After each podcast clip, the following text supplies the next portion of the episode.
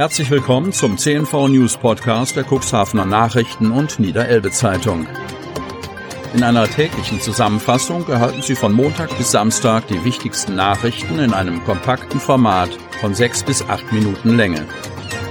Am Mikrofon Dieter Bügel. Sonnabend, 5. Juni 2021. Keine Corona-Neuinfektionen im Cuxland. Kreis Cuxhaven keinen einzigen neuen Corona-Fall vermeldet der Landkreis Cuxhaven am Freitag.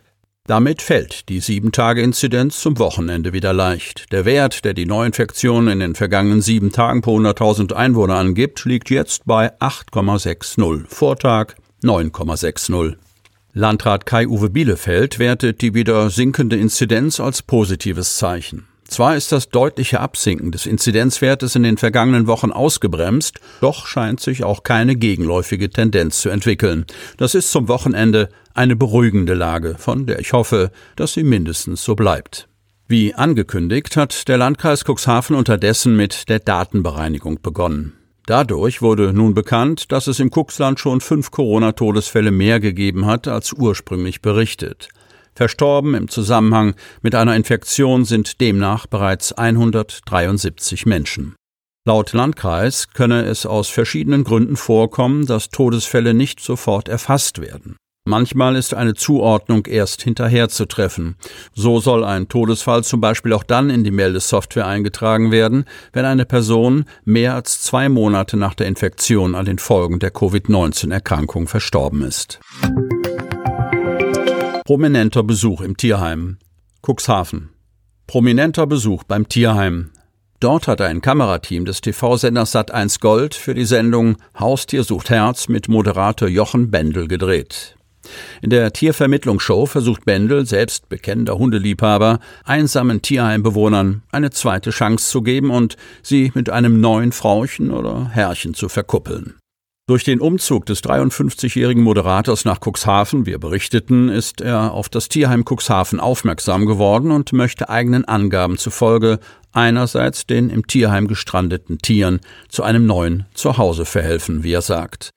Andererseits will er vor allem die Mitarbeitenden, die hier so tolle Arbeit im Tierheim Cuxhaven verrichten, durch unsere Sendung deutschlandweit ein bisschen bekannter machen und zeigen, wie toll man hier mit Tieren umgeht, so Bendel.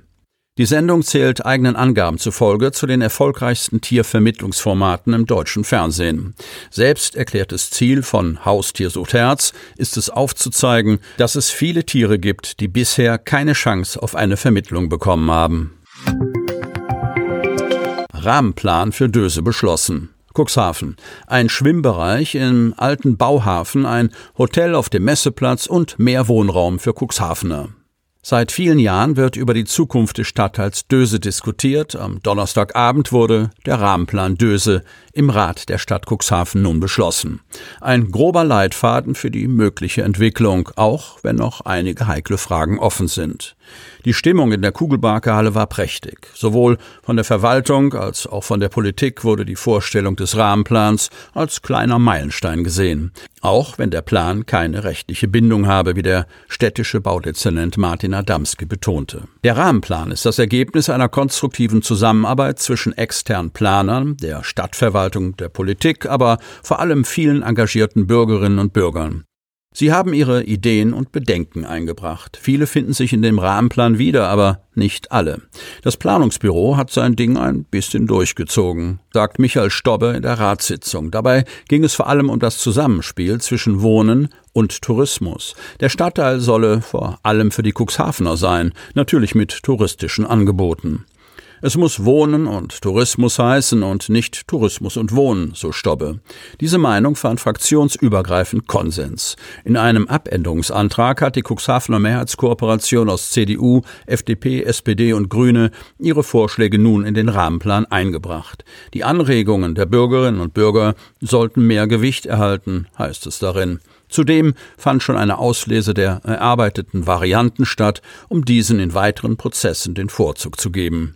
Klare Forderungen der Mehrheitskooperation, keine zusätzlichen Ferienwohnungen und Zweitwohnungen.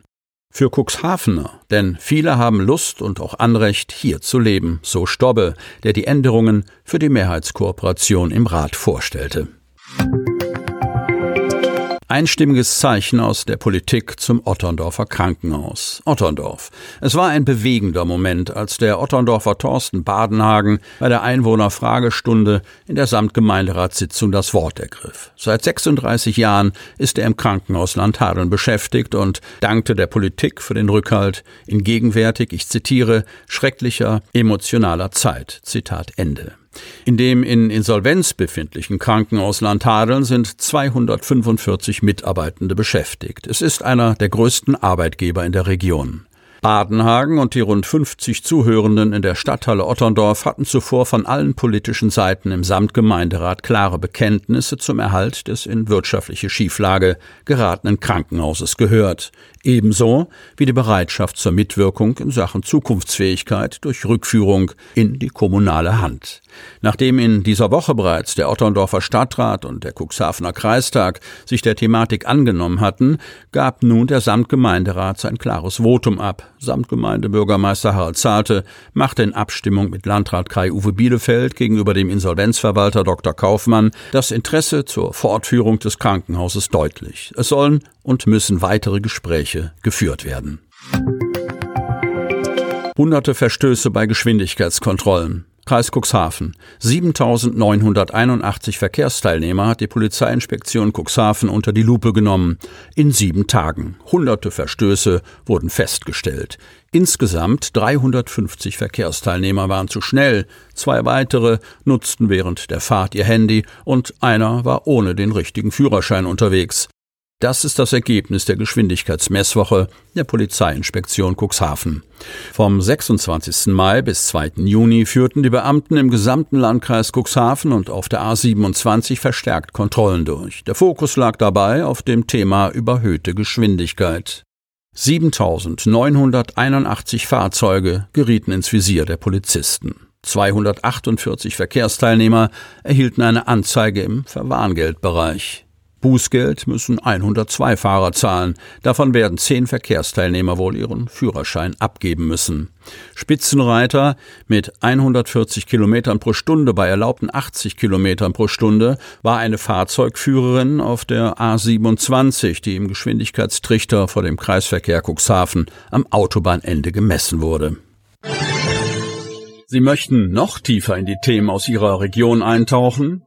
In unserem CNV-Themen-Podcast auf Tauchgang gibt's alle 14 Tage per Interview interessante Personen, emotionale Stories und bemerkenswerte Projekte aus dem Landkreis Cuxhaven direkt auf die Ohren, damit Sie Ab sofort keine Podcast-Folge mehr verpassen, benötigen Sie lediglich einen sogenannten Podcatcher. Auf den meisten Smartphones ist dieser bereits vorhanden. Falls nicht, dann suchen Sie ganz einfach in Ihrem App Store nach einem kostenlosen Podcatcher wie zum Beispiel Spotify, Apple Podcast oder AntennaPod. Selbstverständlich können Sie unsere Podcast-Folgen auch direkt über unsere Website unter cnv-medien.de slash podcast anhören. Sie hörten den Podcast der CNV Medien, Redaktionsleitung Ulrich Rode und Christoph Käfer. Produktion Rocket Audio Production.